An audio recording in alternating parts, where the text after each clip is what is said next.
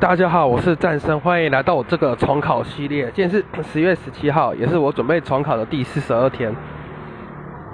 好，倒数已经快剩九十八、九十七天了，很恐怖。然后 一开始早上是先考个五十个单字，然后都是选择题。那我发现其实单字都还蛮简单的，跟我加强错快十题，不知道什么原因。然后我也没有时间去检讨，因为我的事情太多了。接下来早上的两节课是化学，然后讲的是酸碱盐的部分，然后其中是有 log log log 计算，然后我这次终于知道什么温度提高，其实 pH 值会降低的原因是什么？pH 温度提高，其实因为解离率的提升。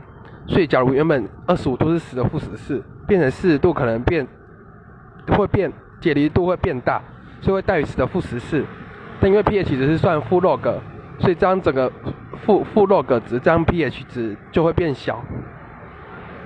都主要是知道这个，然后也可以，我也背了一些酸性，表什么过点效过点效率、小柳丁、超硫磷磷氟亚、苯次碳同氨基、苯次碳什么什么氨氢的那个。我主要的。我背这个表，后来发现一个惊人事实，就是 H2S 硫化氢这个酸性比醋酸还要低很多。这个我考试的时候可能会常常错，所以我就把它背起来了。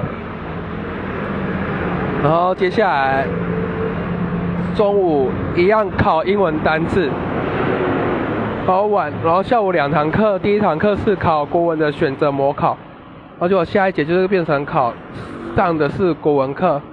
然后老师教那个柳宗元的《使得西山宴游记》，然后还有教一下改错。我们改错主要有三个：第一个就是知道读音，第二个就是知道它的意思，第三个知道偏旁，其实就很容易知道改错的这些错字了。